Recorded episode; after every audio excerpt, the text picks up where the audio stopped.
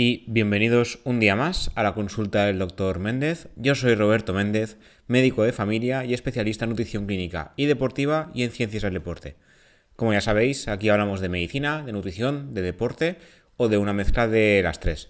En este caso mezclaremos hoy tanto la medicina como la nutrición, aunque una pizca de deporte también habrá en el capítulo de hoy. Eh, como ya sabéis, este, los programas en general los suelo grabar en domingo Hoy es domingo día 13, aunque este programa se publicará el lunes 14 porque soy una persona de costumbres y esto se publica el lunes. Hoy es el Día Mundial de la Diabetes, entonces aprovecharemos para que el programa se base en la diabetes. Ya sabéis que hay un programa, o si no, lo sabréis ahora, dedicado en este podcast a la diabetes y su curación, porque la diabetes sí tiene cura, según diferentes estudios bastante recientes. Uno de ellos es el estudio Direct, que eh, lo, comentaremos hoy también por encima, porque en ese programa está dedicado casi exclusivamente al estudio. Y otro es el estudio Addition, que también se, mencionó en ese programa, aunque de, forma más eh, trascendente. Eh, hoy lo que, haremos es hablar, aparte de cómo curar la diabetes, aparte las dietas que mejorarían su control o que podían ayudar a largo plazo a esa curación. Como ya os expliqué en su día, que he hecho un resumen reciente sobre el tema este de curación y demás, hay que cumplir unos requisitos muy, muy complicados, por decirlo de alguna manera. Uno de ellos es que el diagnóstico de diabetes sea reciente, que la enfermedad no tenga más de 5 o 6 años de evolución. Normalmente esto suele pasar en personas más jóvenes, aunque cada vez hay más personas jóvenes con diagnóstico de diabetes, pero lo habitual sigue siendo entre los 40, 50 años, más 50 que 40 por suerte, y un requisito sería que el diagnóstico no sea de más de 5 o 6 años de evolución. Que eh, el diagnóstico sea en una persona que no tome insulina, que solo tome fármacos antidiabéticos en forma de, comprimido, de cápsula, de conforme sea el fármaco, pero la cuestión es que no, se ponga insulina.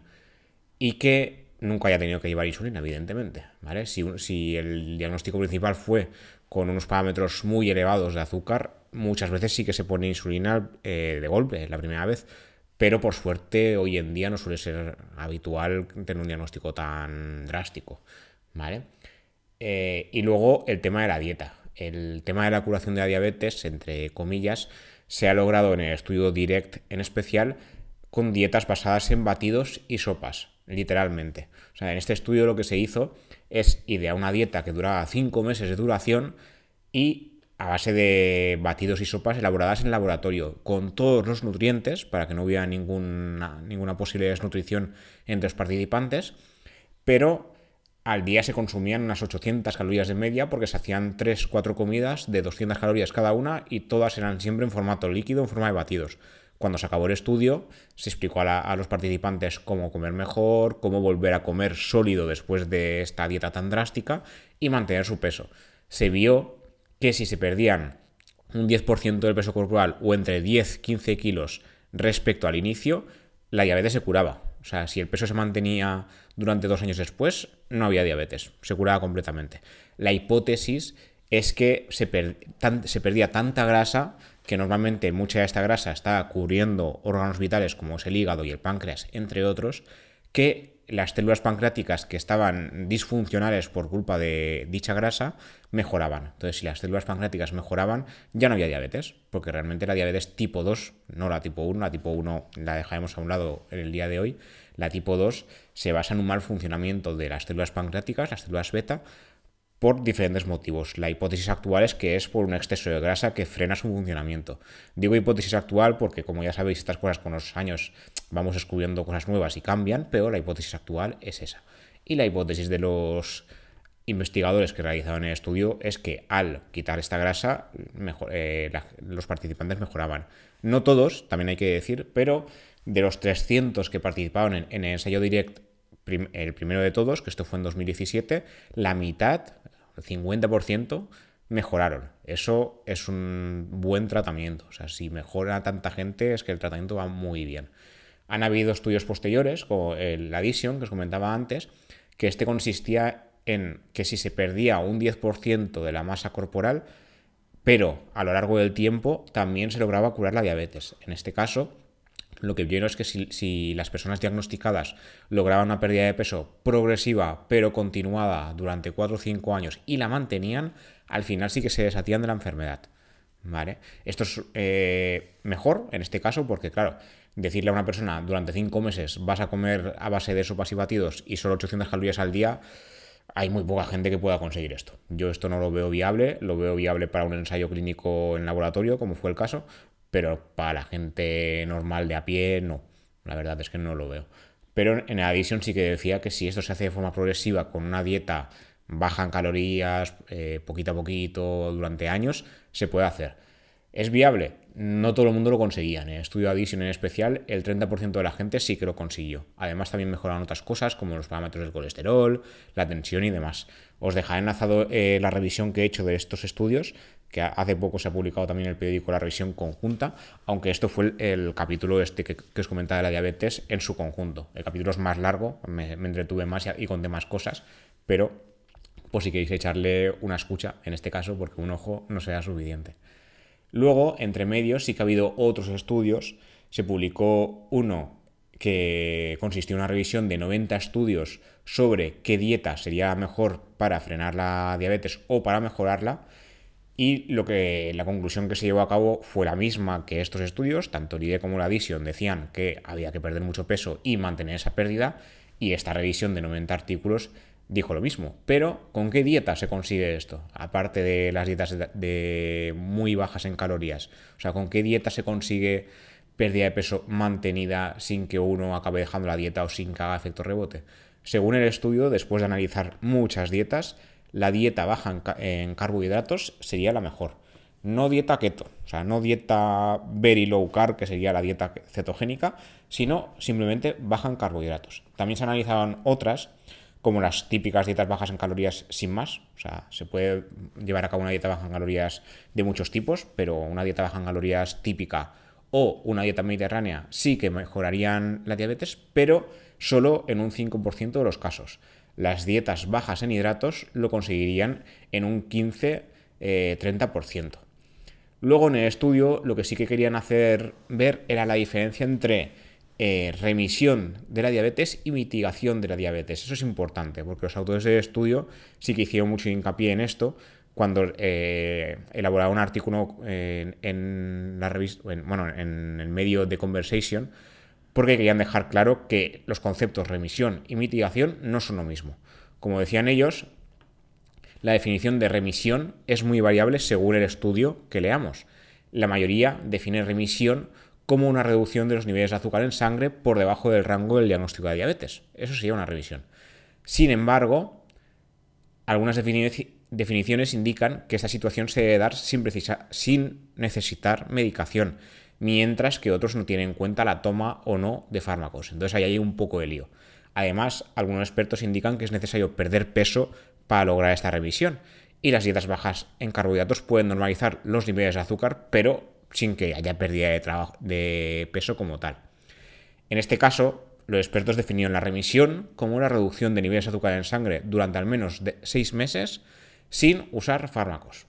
Repito, porque esto es importante, la remisión sería reducir los niveles de azúcar sanguíneo durante seis meses continuados y sin necesitar ningún tipo de fármaco.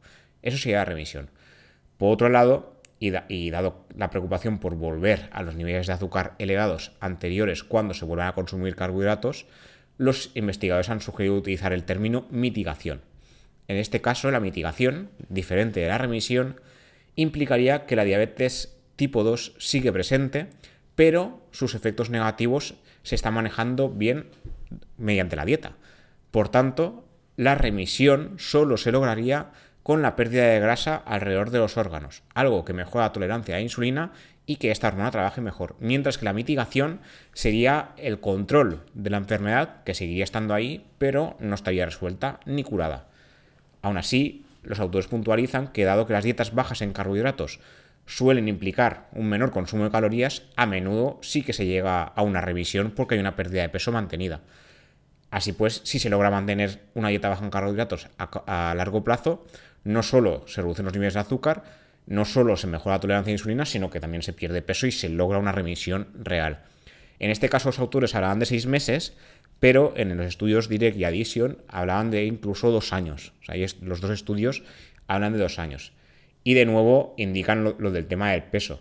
Dicen de perder entre un 10 y 15 kilos de peso de media para lograr la remisión de la enfermedad. En otros trabajos hablan de porcentajes, o sea, hablan de perder un 10% del peso. Pero en este dicen directamente cuántos kilos se deben perder. Esto supongo que durante el tiempo, cuando se vayan haciendo más estudios, ya lograrán una cifra más o menos exacta. Porque, a ver, si una persona, una persona es bajita y pesa 60 kilos y, pesa, y pierde un 10% de su peso, estamos perdiendo 6 kilos y hasta que parece poco. Pero si una persona pesa 100 kilos, un 10% ya son 10 kilos. Claro, hay diferencia, es que es casi el doble. Entonces yo creo que esto de, poner pesos exactos de entre 10 y 15 kilos no lo veo lo más adecuado. Yo pondría porcentajes, pero aquí los estudios hablan directamente de cuántos kilos, más o menos, en un rango, habría que perder. Y otros hablan de un tanto por ciento. Luego, respecto a la dieta, como vemos, eh, después de la revisión, las dietas bajas en carbohidratos o dietas low carb parecen ser las mejores, pero hay otras que quería comentar hoy porque en, español hemos hablado de ellas, que serían la, dieta de bajo índice glucémico y la dieta metabólica. Os hablaré un, poquito brevemente de ellas para tenerlas en cuenta, pero bueno, la mejor dieta según los trabajos es la dieta baja en carbohidratos y sin más. En este caso, eh, el, el medio que publicó la dieta de bajo índice glucémico fue el British Medical Journal, que hizo una revisión de qué pasaba con la diabetes y el bajo índice glucémico y sus posibles beneficios. El índice glucémico realmente, para los que no lo conozcáis, aunque hemos hablado también de él en otros programas, porque yo creo que he hablado de, casi todo ya, se me están acabando las ideas, pero seguro que algo se me va ocurriendo. El índice glucémico sería la rapidez con la que los diferentes alimentos afectan a los niveles de azúcar en sangre, o la rapidez en la que el consumo de un alimento aumentaría glucemia o nivel de azúcar sanguíneo. Se sabe que las comidas con bajo índice glucémico son verduras, la mayoría de frutas, que no todas, las legumbres, los cereales integrales y cualquier alimento que eh, sea, entre comillas, difícil de procesar, o sea, que no sea fácil que aumente el nivel de azúcar en sangre. Por el contrario, ¿qué alimentos tendrían alto índice glucémico? Algunos carbohidratos complejos procesados, el arroz blanco es el ejemplo más típico, los refrescos con azúcar, no con edulcorantes, aunque eso se está estudiando porque están viendo que los edulcorantes pueden hacer ahí un, efecto extraño, pero cualquier alimento con azúcares libres, o sea, con azúcares simples en especial, aumentaría eh, tendría un, índice glucémico elevado. Algunos complejos, algunos carbohidratos complejos, procesados también, pero sobre todo los que llevan azúcares simples. Las guías nutricionales de todo el mundo sí que recomiendan una dieta de bajo índice glucémico o también eh, llamada de baja carga glucémica contra la diabetes, pero las directrices de la Asociación Europea para el Estudio de la Diabetes se publicaron hace más de 15 años y se han ido realizando muchos estudios desde ese momento. Ha pasado mucho tiempo, la verdad. Entonces, los investigadores del, nuevo estudio, de la nueva revisión del British Medical Journal, se propusieron recabar información al respecto y resumir el efecto de estos patrones dietéticos de bajo índice glucémico en el control de azúcar y en otros factores de, riesgo. Analizaron 27 ensayos clínicos controlados publicados hasta mayo de 2021 con más de 1.600 pacientes, tanto con diabetes tipo 1 como diabetes tipo 2.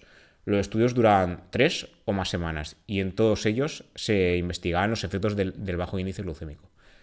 La mayoría de los participantes tenían una edad, media de, de 40 a 50 años y sufrían sobrepeso u obesidad y aquellos con diabetes tipo 2 tenían la enfermedad, medianamente controlada con medicamentos o con insulina. Aquí sí que se incluyó a pacientes que sí que llevaban insulina, no como en los estudios Addition y Direct.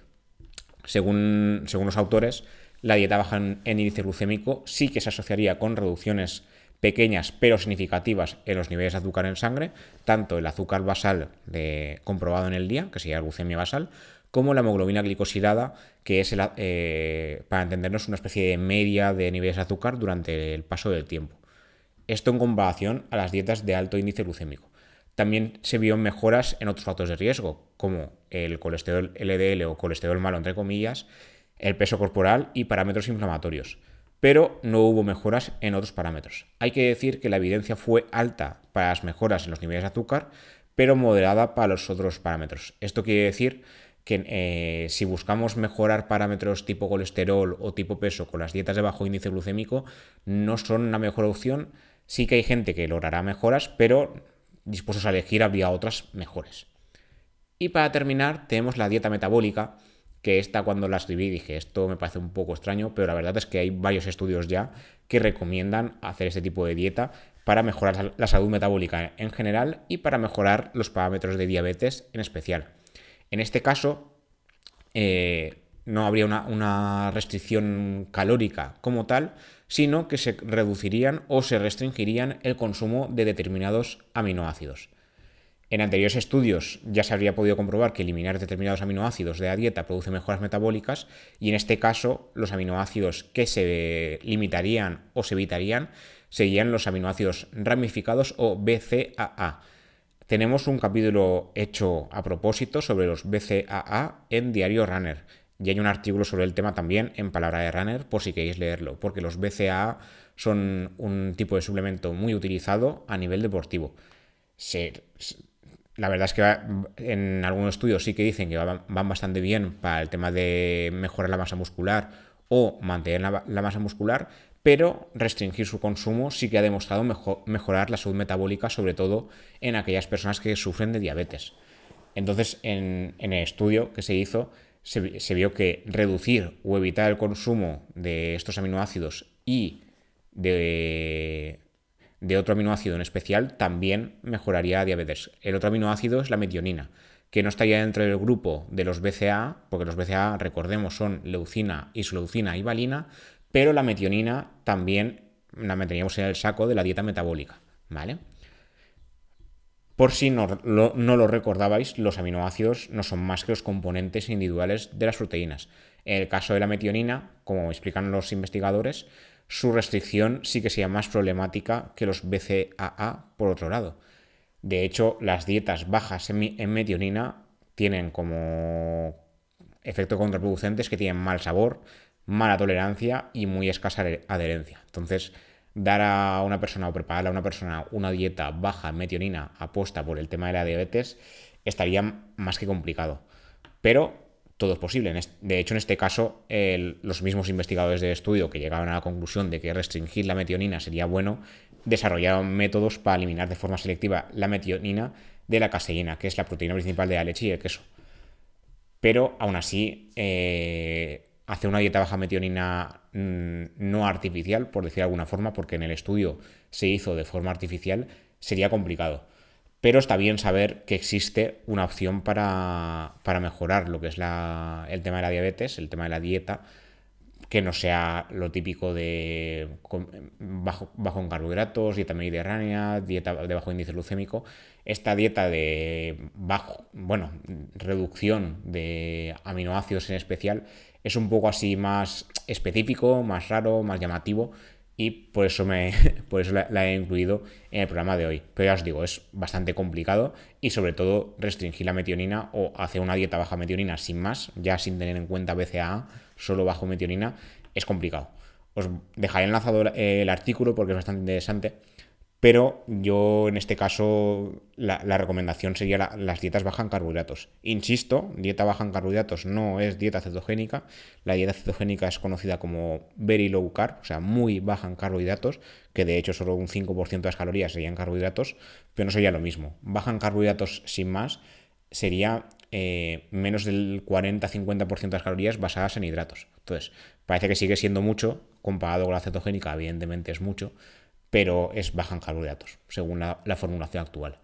Y esto es todo lo que os quería contar por hoy. Espero que haya sido de interés, que sepáis un poquito más sobre cómo controlar la diabetes y qué métodos hay para mejorarla e incluso curarla en determinados casos. Insisto, hay que cumplir determinados requisitos, hay que estar no tan mal, por decirlo de alguna forma, no haber llegado a usar insulina, no llevar muchos años de diagnóstico y demás, pero es algo que se sigue estudiando. De hecho, el estudio Direct sigue en, curso.